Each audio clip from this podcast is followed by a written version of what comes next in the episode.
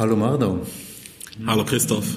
Wir haben uns ein paar Wochen nicht gesehen. Ich glaube, es sind jetzt wie viele Wochen her? Ich glaube fünf vielleicht. Im Mai. Fünf Wochen und da war irgendwie die Welt noch ganz anders, oder? Ja, die Welt war total friedlich eigentlich, trotz Corona irgendwie. Ja, crazy.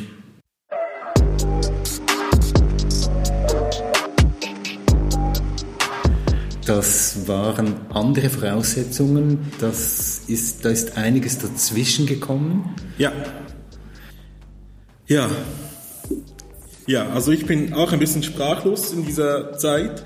Ähm, eben vor George Floyd war noch ähm, Breonna Taylor, die eben ähm, bei sich zu Hause war. Ähm, in ihrem Schlafzimmer, in ihrem Bett, als sie erschossen wurde. Armored Arbery war ähm, am Joggen und wurde von zwei ähm, mit abgesägten Schrotflinten erschossen. Ähm, es gibt so viele, also es ist wirklich, wirklich traurig. Der neueste Fall ist eben der Rayshard Brooks, der ähm, betrunken in ähm, einem Drive-Thru eingeschlafen ist und schlussendlich endete das mit seinem Tod. Also die Welt war vor fünf Wochen plus minus man sieht jetzt viel mehr, man hört jetzt mehr und man ist mhm. näher dabei und es tut mehr weh als vor fünf Wochen. Erzähl, wie hast du diese Wochen und diese Zeit erlebt?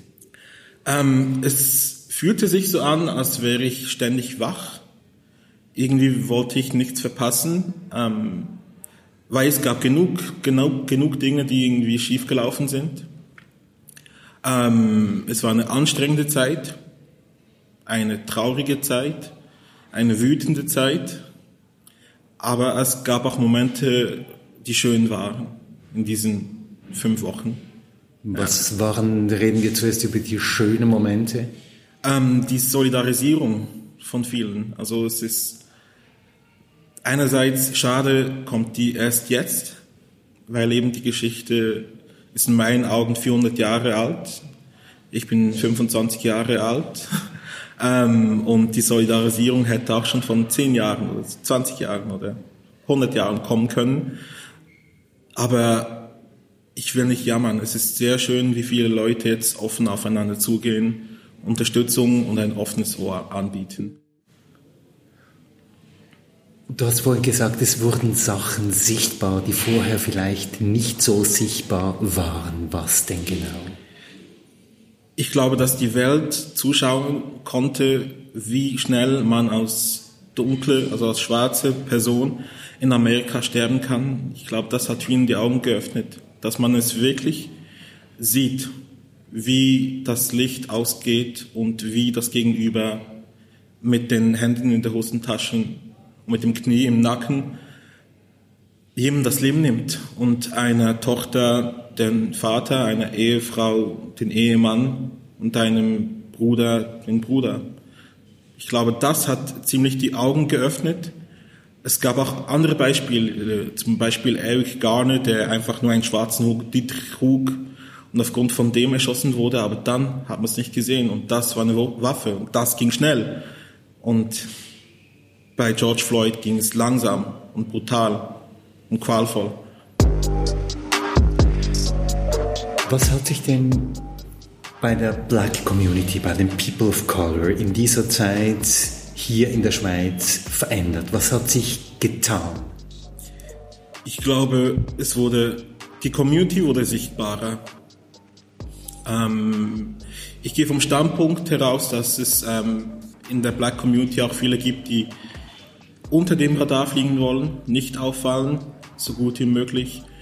Es gibt laute Stimmen und es gibt eine große Mitte, die so Probleme irgendwie mit Freunden nur bespricht, aber jetzt nicht irgendwie an Demonstrationen teilgenommen haben in der Vergangenheit. Und jetzt trafen sich alle zusammen und die Freunde aus der Schweiz und die Freunde aus allen Netzwerken und alle People of Color. Also das hat sich verändert. Man ist jetzt nicht mehr irgendwie allein oder irgendwie der der übertriebene Aktivist beim Problem, das es gemäß Medien etc. nicht gibt, sondern es ist jetzt sichtbarer und man sieht die Leute, die dabei sind. Und das motiviert vielleicht auch. Und wie beurteilst du die Diskussion, auch die öffentliche Diskussion, die mediale Diskussion über Rassismus in dieser Zeit hier in der Schweiz? Ich versuche es, also mich fundamental und ähm, auch so gut wie ich kann ähm, zu informieren. Ähm, das kann ich nicht von den Schweizer Medien behaupten. Also es ist wirklich ein Trauerspiel, es ist verletzend, es ist einfach, ich weiß nicht, ob es Absicht ist oder blanke Ignoranz und Arroganz, aber die Schweizer Medien, also allen voran eben der Schweizerische Rundfunk, ähm, was die da mit der Arena gemacht haben, ersten Anlauf, da mit SRF 1, mit ähm, Herrn K. Ähm, und jetzt mit dem Versuch der zweiten Arena zur Information, sie wurde noch nicht ausgestrahlt. Das ist einfach ein Trauerzeugnis, also es ist ein Debakel vom Schlimmsten, dass man da sich nicht Hilfe holt und nachfragt, wie kann man das aufgleisen und sich Zeit lässt, nicht eine Woche, sondern vielleicht zwei, drei Monate, dass man sich mit dem Thema auseinandersetzt, dass man reflektiert und aufgrund von dem als Kollektiv irgendwie entscheidet, okay, wir wollen das Thema angehen und müssen bei uns selber anfangen, dass diese Ignoranz einfach weiter ausgelebt wird, finde ich einfach krass. Also es gibt Ignoranz, das ist für mich, man weiß es nicht besser und man lebt im Happy Land und man hat es gut mit ähm, mit den Dingen, die man hat und die Dingen, die man möchte und alles ist grün und flauschig. Aber das geht schon über die Ignoranz hinaus, also über das Nichtwissen. Es gibt viele Stimmen, die sich erhoben haben, die Kritik geäußert haben und ihnen eine Blaupause übermittelt haben, wie sie das Thema angehen könnten. Aber sie wollen nicht, sie machen das nicht und das zeugt in meinen Augen von einer gewissen Arroganz der Mehrheitsgesellschaft gegenüber der Black Community und allen anderen Communities. Genau. Also ich muss sagen, ich weiß nicht, ob eben ähm, der Sender seine Community unterschätzt, also seine Zuschauer, ob er findet, ähm, leicht verdaulich ist gut. Wir geben den Matsch und Babybrei gemischt mit SVP, einem Comedian, einer Polizistin und ähm, das können sie dann verdauen weil ich denke, die Gesellschaft wäre bereit, eine richtige Debatte zu führen. Und die, die Bereitschaft der Menschen ist da, sie, man lebt in der Realität, in, die, in der es halt eine Durchmischung gibt, aber dass das Fernsehen noch und die Medien noch nicht bereit sind, diese Realität anzunehmen, finde ich, zeugt von einer Arroganz.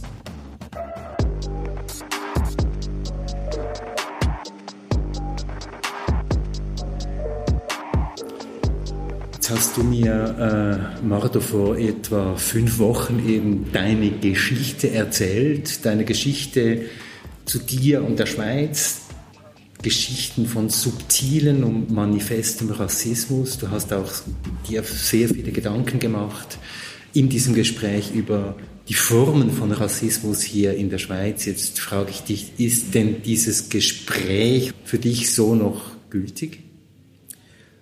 Ja, es klingt vielleicht ein bisschen bunt gefärbt, aber ich finde es momentan eine crazy Perversion von vor fünf Wochen. Es ist, alles ist mehr, alles ist schlimmer, alles ist verletzender. Ähm, die Leute nehmen kein Blatt mehr vom Mund. Man wird in der Öffentlichkeit noch ein bisschen mehr angegangen. Leute, die früher geschwiegen haben, äußern sich jetzt, sei es jetzt positiv oder noch negativer. Es ist eine wirre aber vielleicht notwendige Zeit, dass auch die, die nicht wollen, sich dieser Thematik stellen müssen, im guten wie auch im schlechten Sinne. Das heißt, wir können jetzt in diese Geschichte einsteigen? Wir können jetzt in diese Geschichte einsteigen, ja.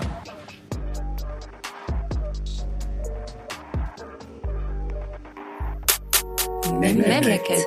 Stimme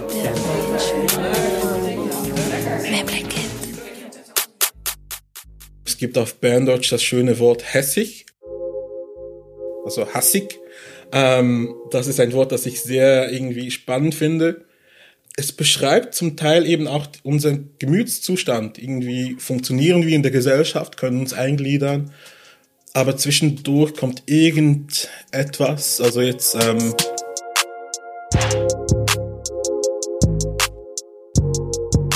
würde man vielleicht im Kontext sagen, eine Mikroaggression oder irgendein Parlamentarier oder ein Politiker sagt irgendwas Absurdes, Dummes, ähm, Menschenverachtendes und dann wird man schnell hässig. Also dann wird man wütend. Und das finde ich eigentlich ist nicht schlecht. Die Frage ist natürlich eben, ähm, wie man das wütend sein kann in Energie umwandeln kann, also positive, also Hässigkeit vielleicht so gesagt, und ähm, das nach vorne bringen kann, eben irgendwie das ansprechen kann und nicht irgendwie das aus dem hässig Hass wird, weil wenn aus hässig Hass wird, dann kommt es nicht gut. Das hat die Geschichte mehrmals gezeigt.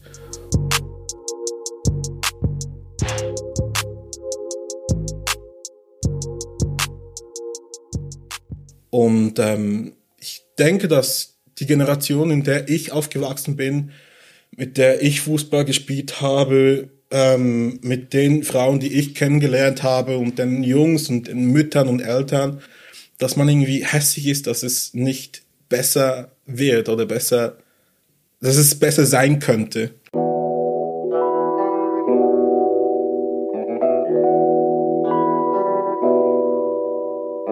Mein Name ist Martusche Kabengele. Ich bin 25 Jahre alt, frisch geworden, ähm, lebe seit 22 Jahren in der Schweiz, 23 Jahren neu eben in der Schweiz ähm, und habe fünf Geschwister, zwei Brüder und drei Schwestern. Ähm, meine Eltern stammen beiden, beide aus Kongo, ähm, die Demokratische Republik Kongo. Es gibt ja noch ähm, die andere, die Republik Kongo. Ich arbeite ähm, im Bereich vom Erwachsenen Kinderschutz, nicht die KESP. Die KESP gibt uns Aufträge und wir versuchen die nach bestem Wissen und Gewissen zu erfüllen.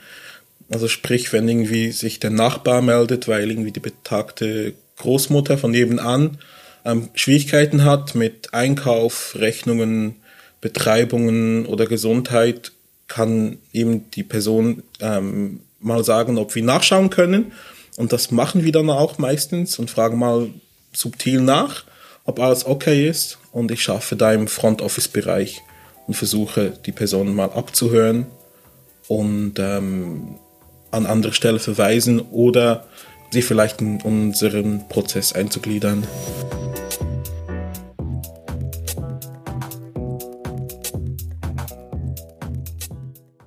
Ich versuche mich so gut wie möglich zu engagieren das ist nicht das Einfachste, ähm, aber der Anfang war ziemlich einfach. Ich war bei der Reitschule an einem Samstagabend oder einem Freitagabend. Es gab im Dachstock eine Veranstaltung, irgendwas mit Hip-Hop. Und ähm, ich war da irgendwie allein gestrandet. Meine Familien, also meine Geschwister waren dann schon weg. Und ähm, zu der Musik von Biggie Smalls sah ich da eben den Ugi, den Urgültigen. Und ähm, wir fingen ein Gespräch an. Das Gespräch dauerte dann bis zum Morgenaufgang. Und es kamen immer wieder verschiedene Leute dazu. Und ähm, ich wurde dann eingeladen für ein Sounding Board. Ab da ging es los, Step by Step. Ich bin ein totaler Teddybär im Alltag, also mich bringt nichts auf die Palme. Aber wenn es dann eben so um Fragen von also Politik, Rassismus, ähm, Gender Gap und alles geht, dann kenne ich meistens fast keinen Kompromiss. Eine Kollegin fragte mal in einem Chat nach, wie, also sie ist Lehrerin, muss ich vielleicht noch sagen, sie ist Lehrerin in einem Quartier in Westbern mit einem hohen ähm, Anteil an Kindern mit Migrationsvordergrund. Und ähm, da gibt es, gab es irgendwie bei einer Velo-Prüfung mit Polizisten so ein bisschen etwas, das sie irritiert hat. Das somalische Mädchen wurde irgendwie rausgenommen und der Polizist fragte sie, ob man in Somalia links oder rechts fahrt mit dem Velo, also irgendwie ein neunjähriges Mädchen. Und ähm, sie fuhren der hinten nach und ähm, korrigierten sie. ständig. Das fand die Lehrerin, eben meinen Kollegen, nicht okay. Und sie wollte es mit uns in einem Gruppenchat besprechen. Und da wurde es mal wieder zum Thema. Und ähm, ich dachte, ich halte mich zurück und schaue mal, was passiert. Und ähm, es zeigten sich relativ schnell die Fronten. Also irgendwie hatte jemand, all, also jeder hatte etwas zu sagen. Ob das jetzt klug war oder dumm, spielte nicht eine Rolle, sondern jeder wollte sich äußern. Es gab ähm, klar Seiten pro Mädchen, eben das somalische Mädchen. Aber dann gab es eben auch noch Seite pro Polizei. Ja, also man weiß ja nicht, ob in Somalia die Leute anders Velo fahren oder sonst was. Und ja, also der Polizei jetzt Rassismus unterstellen, finde ich irgendwie falsch oder verwerflich. Die machen doch nur ihren Job. Und da kam es eben auch in meinem Kollegen, Kollegenkreis eben der hauptsächlich, also zu einem großen Teil aus ähm, Personen aus ähm, Hattiesville, Hindubank, Rauchtu und so besteht von früher, eben der Teil von früher, dann kam es eben zu großen Reibereien.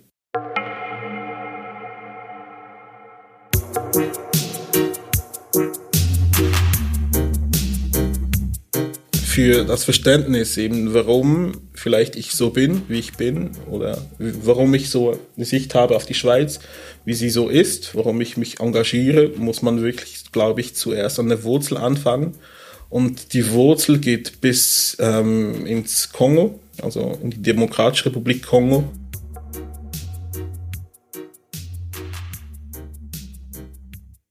1997 flüchteten wir in die Schweiz, weil mein Vater sich als Jungspund ähm, journalistisch ähm, gegen den damaligen Diktator Mobutu äußerte, mehrmals. Das war am Anfang natürlich total cool, weil verschiedene internationale Organisationen wurden auf ihn aufmerksam, wie ähm, die UNO, Amnesty International und ähm, andere. Und somit schrieb er Berichte ähm, von den Anschlägen, von der Repression von Menschen, ähm, ja, die Freiheit der Journalisten wurden da total eigentlich eingestellt. Und mein Vater macht es weiter, also er ging bewusst das Risiko ein, ähm, bis man uns eben auf dem Radar hatte als Familie Kabengele. Ähm, und somit gab es dann eine, nicht gerade eine Nacht- und Nebelaktion, aber es ging mehrere Tage und mehrere Nächte, ähm, bis wir dann mal einen Flughafen erreichten und Amnesty International holte uns dann mit verschiedenen Familien, mit anderen Familien in die Schweiz. Hier hatte Mobutu residiert, im Lausanne Luxushotel Beau Rivage. Seit dem 15. August weilte Mobutu und seine rund 20-köpfige Entourage in der Schweiz. In Lausanne hatte sich Mobutu einer Krebsoperation und einer Chemotherapie unterzogen. Mobutus Visum war vom Schweizer Außenministerium insgesamt viermal verlängert worden. Seine Anwesenheit war in der Schweiz und im Ausland zunehmend auf Kritik gestoßen. Die Hotelrechnung belief sich auf satte 900.000 Franken. Für das Hotel Beau Rivage zumindest war der Aufenthalt Mobutus keine Belastung. Wenn wie früher, jetzt ist es kein Thema mehr, aber wenn die früher von Mobutu sprachen, ähm, passierte etwas Lustiges. Meine Eltern fluchten, das ist etwas, das machten sie nie von den Kindern. Nie. Never ever. Egal, ob irgendwas jemand auf dem großen C gefahren ist und sonst. Meine Eltern habe ich nie gehört, also hört fluchen, außer wenn es Mobutu geht. Je pense pas que c'était notre rôle de juger de l'opportunité ou pas. Es ist nicht an uns, über Mobutus Rolle zu urteilen, zumal die Schweiz seine Anwesenheit tolerierte. Der Gast ist gekommen, hat seine Rechnungen beglichen und ist wieder gegangen. Damit ist unsere Arbeit beendet. Weil ähm, der hat das Land dermaßen in den Ruin getrieben, dass eben mein Vater keine andere Möglichkeit sah, als ähm, das zu berichten. Das war der Anfang. Also ich komme ich glaube, das sagt auch schon viel eben zu, zu meinem Vater und vor allem meiner Mutter, die das ohne Wenn und Aber unterstützte und ähm, auch eben systemkritisch war. Ähm, das ist vielleicht auch der Grund, warum ich jetzt in meinen jungen Jahren eben vielleicht ein bisschen rebellisch bin.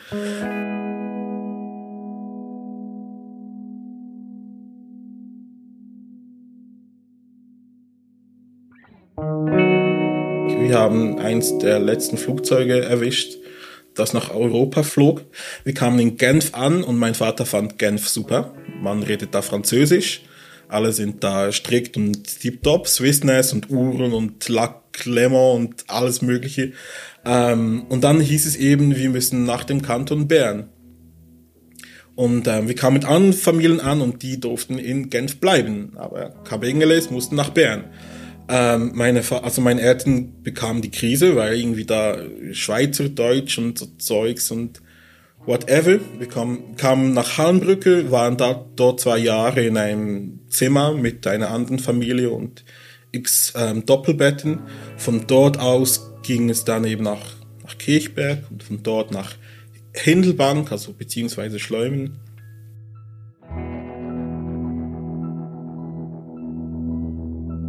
Mein Vater und meine Mutter lernten sich in der Uni kennen. Ähm, mein Vater interessierte sich einfach für die allgemeine Gesundheit und war eben so ein bisschen ein Menschenrechtsaktivist. Meine Mutter hat ähm, in Kongo ähm, Drogeriefachfrau studiert ähm, als wir in die Schweiz kamen, war es dann klar, mein Vater muss dann weitergehen, da schon die Beziehungen zu Amnesty International und der UNO dermaßen gut waren, ähm, entschied er sich oder entschieden meine Eltern, dass er den Weg weiterführt. Hat dann das Studium von neuem angefangen, weil eben das nicht gültig ist in der Schweiz, was in anderen Ländern erreicht wurde.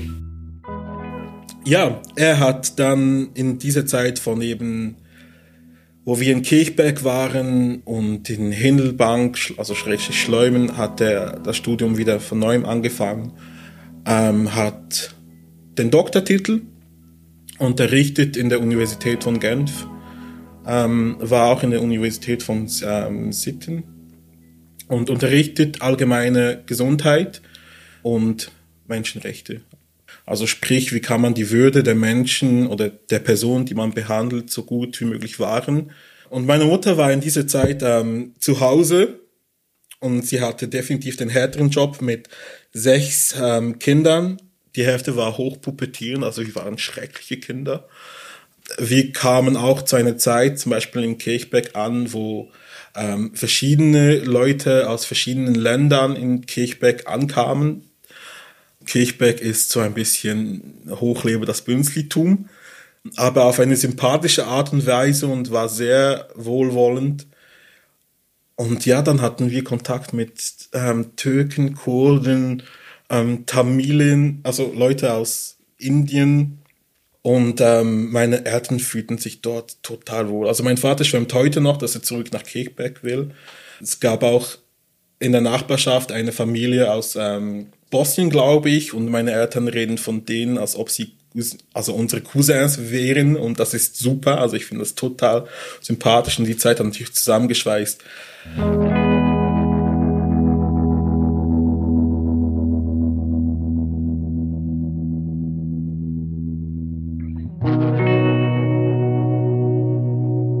Kirchberg war extrem gut zu uns, weil sie sich aufrichtig an, also am Leben teilhaben wollten. Die Leute, die wir dort antrafen, wollten irgendwie mit uns in Kontakt treten, wollten uns unterstützen, wenn nötig, wenn nicht, dann wäre es ja, sie machen ihr Ding, wir machen unser Ding. Es war extrem entspannt. Es spielte eigentlich eben nie eine Rolle, von wo man kam. Man war da. Und ähm, ja, vielleicht war das der große Vorteil, dass wir die, die Ersten waren. Also wir mussten ähm, abgeschottet von irgendwie Landsmännern und Landsfrauen die Sprache lernen. Wir mussten lernen, uns zurechtzufinden. Wir mussten lernen, uns zu verteidigen. Und was ich jetzt im, also ja, im Nachhinein ein bisschen schwierig finde, ist auch irgendwie, dass dass man sich extrem Mühe gab, weil man eben der erste dunkelhäutige Mensch war. Sie sahen. Und wenn man es verspielt, dann hat man es für alle verspielt und dass das irgendwie jetzt auf den Schultern von meinen Geschwistern schwerer lastete, eben irgendwie einen guten Eindruck zu machen, ähm, gepflegt zu sein, höflich zu reden, pardon, excusez-moi und darf ich kurz durch und ja nicht aufzufallen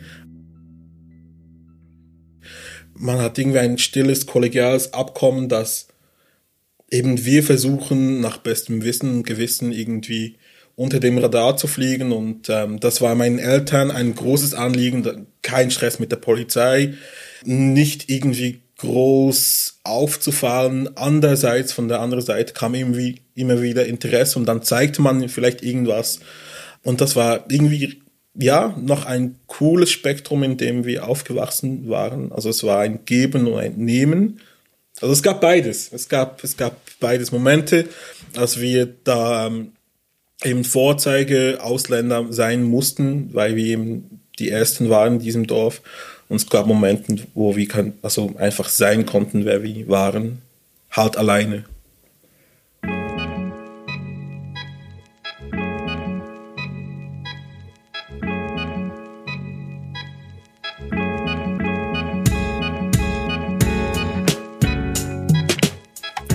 Glaube, ähm, jetzt bei mir rührt meine Hässigkeit oder eben die Art, wie ich bin, schon aus irgendwie, wie soll ich sagen, vorhin habe ich gesagt, eben es war ein Geben und ein Nehmen als Kind, aber da war natürlich all die Efforts von meinen Eltern, von meinem Umfeld nicht eingerechnet.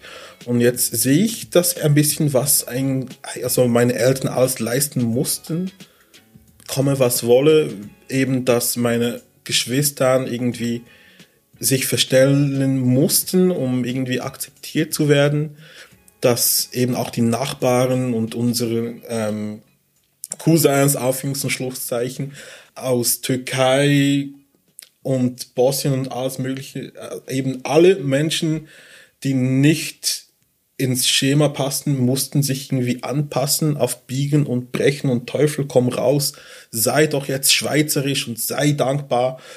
Und ich glaube eben im Alter hat sich jetzt irgendwie ein Frust in mir irgendwie manifestiert, kann man vielleicht sagen.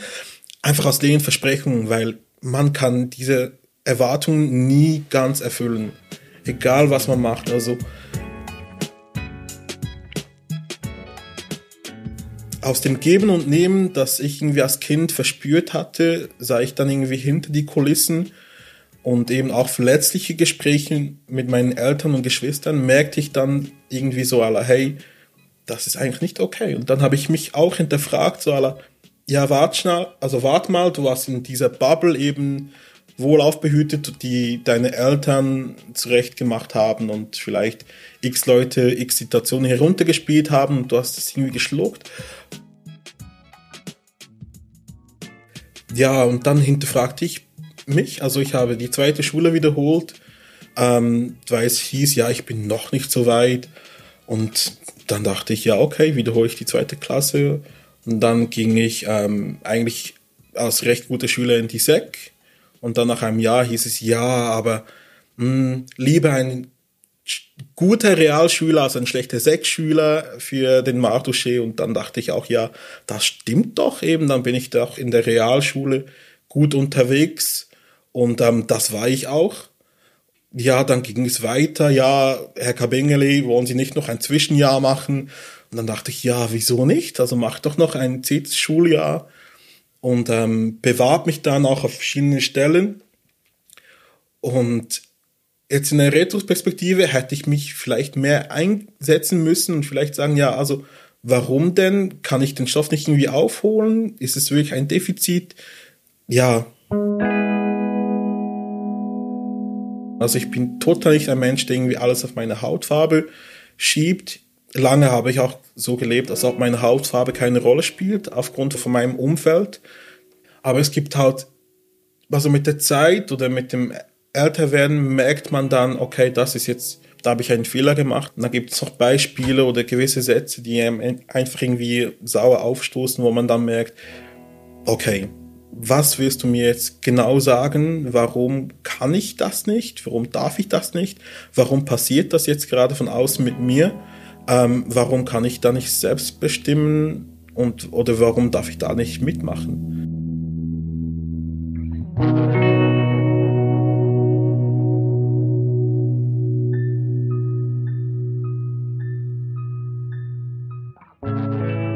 Also die Versprechen, die disziplinieren und ähm, man wird auch so ein bisschen eben das ist ein gutes Verhalten und das wird belohnt mit nichts und das ist ein schlechtes Verhalten, das wird bestraft.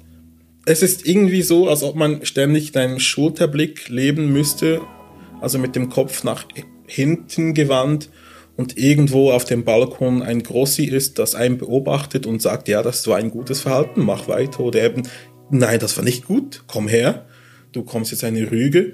Und ähm, das macht mit der Persönlichkeit eines Menschen in meiner Hinsicht, also in meinen Augen relativ viel, wenn man eben nicht wie die anderen einfach nach vorne schauen kann und eben die Welt ist vor mir, sondern man muss immer schauen, okay, ist da irgendwas, habe ich da irgendwas falsch gemacht? Und ich glaube jetzt bei meinem Beispiel löst es eben wirklich so ein bisschen, ja, das Engagement aus, weil ich finde, das ist irgendwie ein Zustand oder ich nicht finde, sondern auch schon gehört habe von eben Familien, Freunden und anderen Leuten, die so leben mussten, dass sie halt in ihrer Persönlichkeitsentwicklung extrem gestört wurden, dass sie sich nicht ähm, entfalten konnten, so wie sie eigentlich sind oder sein wollen zum Beispiel meine Eltern eben mussten sich extrem anpassen. Also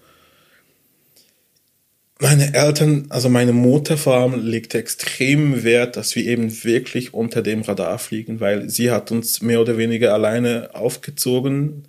Wir hatten immer kurze ähm, Haare, also die Haare wurden immer kurz geschnitten. Meine Mutter ging in die Brocki und kaufte Dockers, das sind so Altherrenhosen und schicke Schuhe und wir waren immer overdressed, einfach so, dass es, dass man uns ja nichts irgendwie sagen kann, also konnte, hey, das ist, sind irgendwie Leute aus dem Asylantenheim. Und ja, es ist halt irgendwie so eine Repression, die da stattgefunden hat. Meine Eltern eben, ich habe jetzt heute recht krauses Haar. Meine Mutter wünscht sich nebst dem, dass ich eben den Schweizer Pass mache, auch, dass ich meine Haare schneide ähm, einfach aus der aus der Norm heraus eben, hey, ich will nicht, dass mein Sohn irgendwie etwas zustößt aufgrund von irgendwas.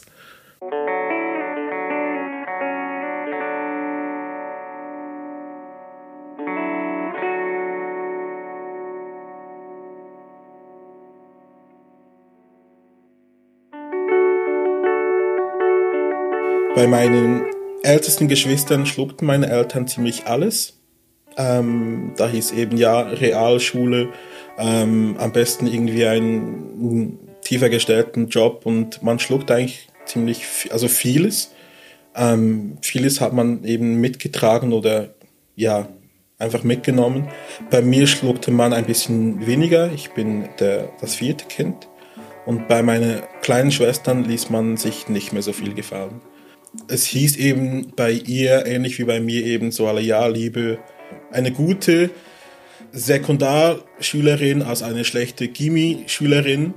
Und meine Eltern sagten dieses Mal einfach so, nee, machen wir nicht. Also nee. Und sie ist dann ans Gymnasium gegangen, hat abgeschlossen, aber da ich als großer Bruder musste sagen, es war auch mit sehr viel Arbeit und Leid verbunden. Also sie musste immer irgendwie ein bisschen mehr beweisen. Das ist auch etwas, das sie mir gesagt hat, ähm, das sehr schmerzhaft ist. Sie musste immer ein bisschen mehr zeigen. Sie musste immer pünktlicher sein als die anderen. Ja, also ich bin zufrieden mit dem Weg, den ich eingeschlagen habe. Ich kann sagen, ich habe für mich aus persönlicher Sicht immer 100% gegeben. Vielleicht wurde das von anderen als 80% wahrgenommen. Und ähm, ja, mein Weg wurde ein bisschen fremdbestimmt, aber es ist natürlich schon zu sehen, dass eben die, die nach mir kamen, sich nicht mehr so viel gefallen ließen.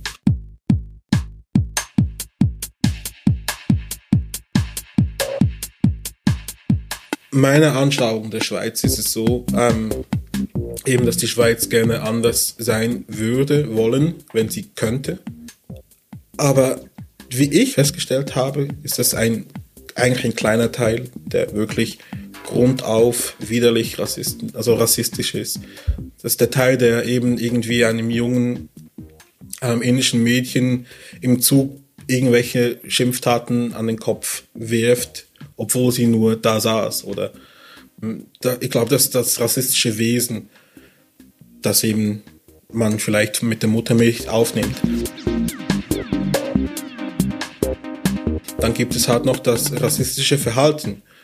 ähm, das, das Verhalten, das man sich abgeschaut hat, eben ähm, jetzt dem, ähm, dem dunklen Baby, also dem dunklen ähm, Mitschüler, schmeißt man irgendeinen Stein an, weil das die anderen auch machen, oder ähm, man sagt gewisse Sachen, oder man weiß, okay, mit dem bringt man ihm aus der Fassung oder aus der Kontenance eben, das sind eben auch die, die herzigen, ähm, rassistischen Grossis, sehr salopp gesagt, die eben kommen und sagen, hey, du bist ein herziger Niggerbub und so.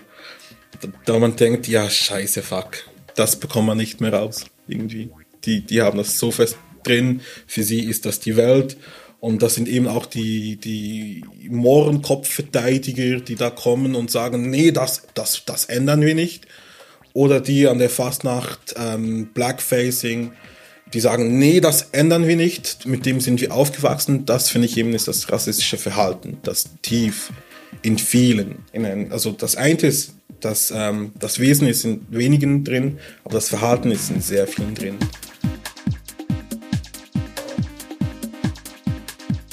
Da gibt es für mich noch das dritte, und das sind die rassistischen Äußerungen, die die verletzen und die, die sehr tief verletzen, weil man meistens nicht davon ausgeht, dass man, also dass die Person zu so Sachen in der Lage ist oder so unreflektiert ist, so aller, hey, überleg mal, irgendwie, es kann alles sein, also sei es jetzt irgendwie ein schlechter Witz oder oder ähm, irgendwie auch vielleicht ähm, sexualisierend, so aller, ja, eben, ja, großer Mann aus Kongo, großer Schwanz oder so, irgendwie was das kann alles Mögliche sein, wo man einfach denkt, so, hey, also von dir hätte ich jetzt mehr erwartet oder ebenso, hey, also muss das jetzt sein.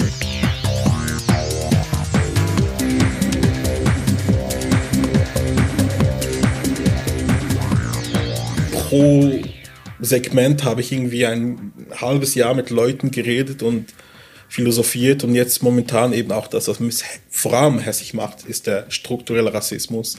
Weil das ist eine Mischung aus allem. Das ist ähm, sozusagen die, der Dunkelwink, also der blinde Fleck ähm, der Schweiz, den man sich nicht eingesteht.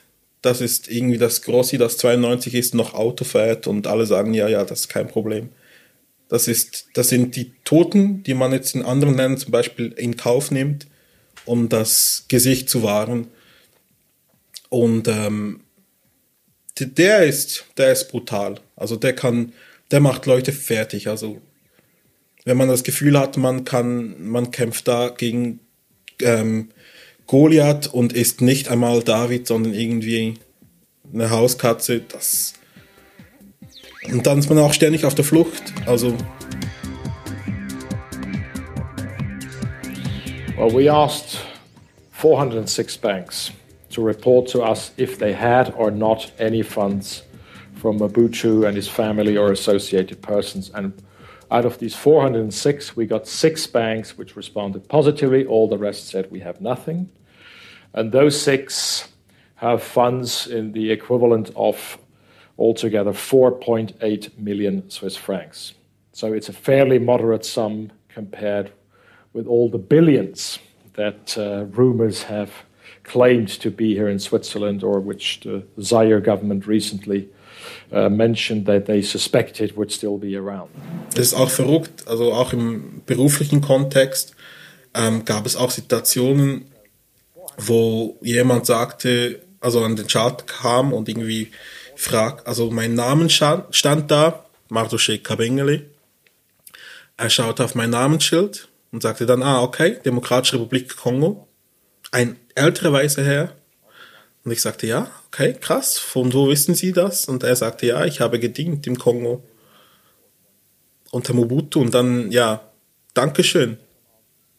Dankeschön. Jetzt kommt so Piepster und fick dich. Ja, Salah, ja. Und, und jetzt?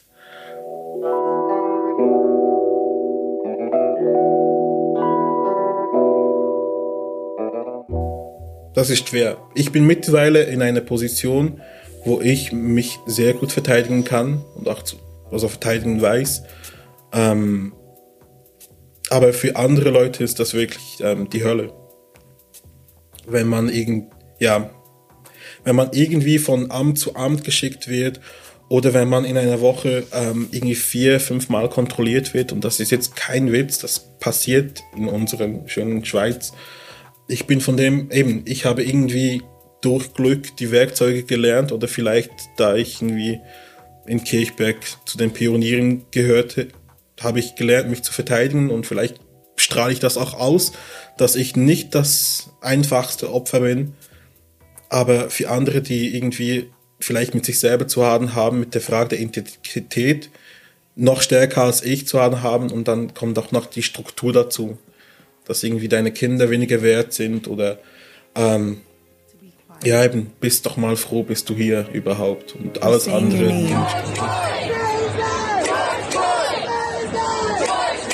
We're saying their names.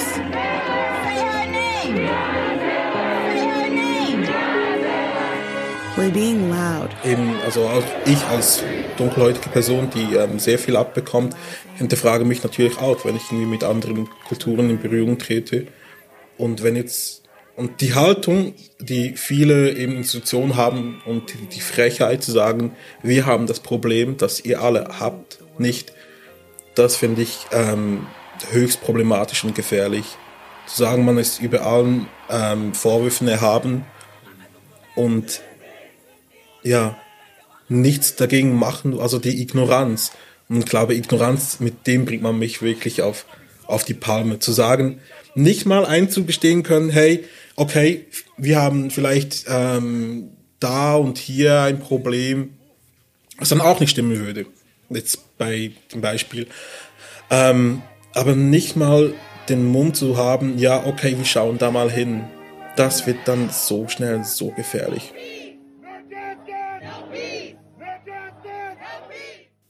Ich denke, es passiert momentan eben eine Bewegung in das Gegenteil.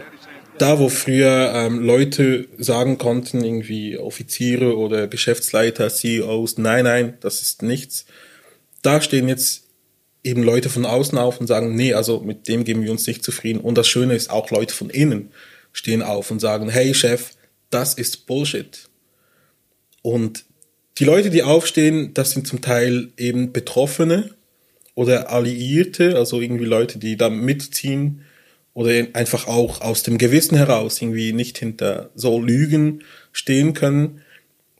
Und ich denke, aufgrund dessen, dass eben viele jetzt so Gespräche wie ich mit meinen Freunden und Eltern vor allem gehabt haben, eben über Rassismus, über Verletzlichkeit, über Stärke, über Trauer, über Wut.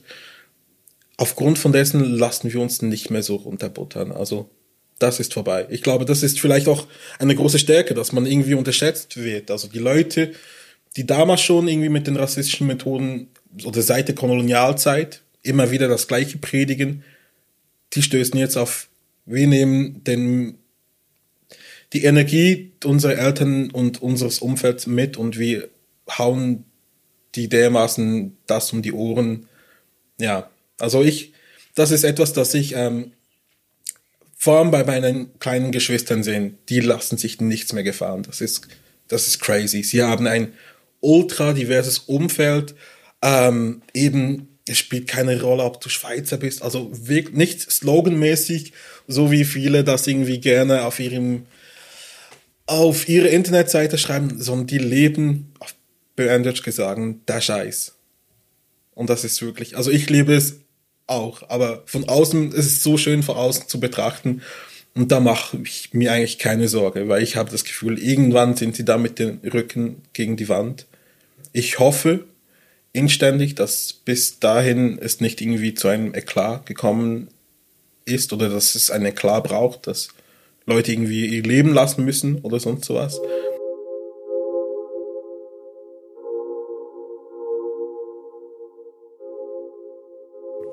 Ich denke eben, dass die, dass unsere Generation, also da unsere Generation ist jeder, der sich mit dem auseinandersetzt, ähm,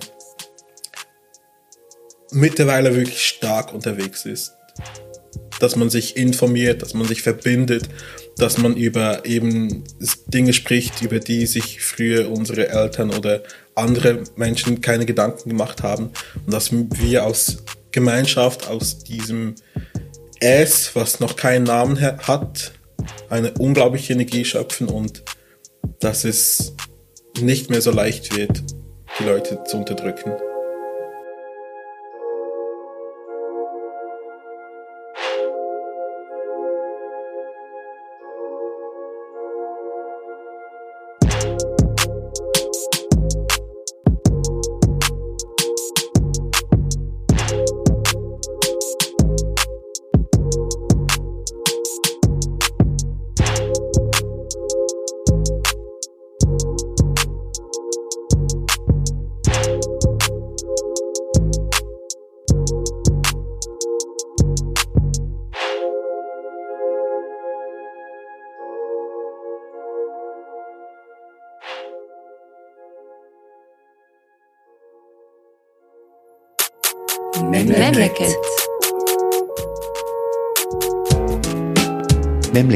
Eine Produktion von Podcast Lab und Institut Neue Schweiz, realisiert von Ur Gültekin und Christoph Keller, zu hören auf Spotify, auf iTunes, auf institutneueschweiz.ch und auf podcastlab.ch.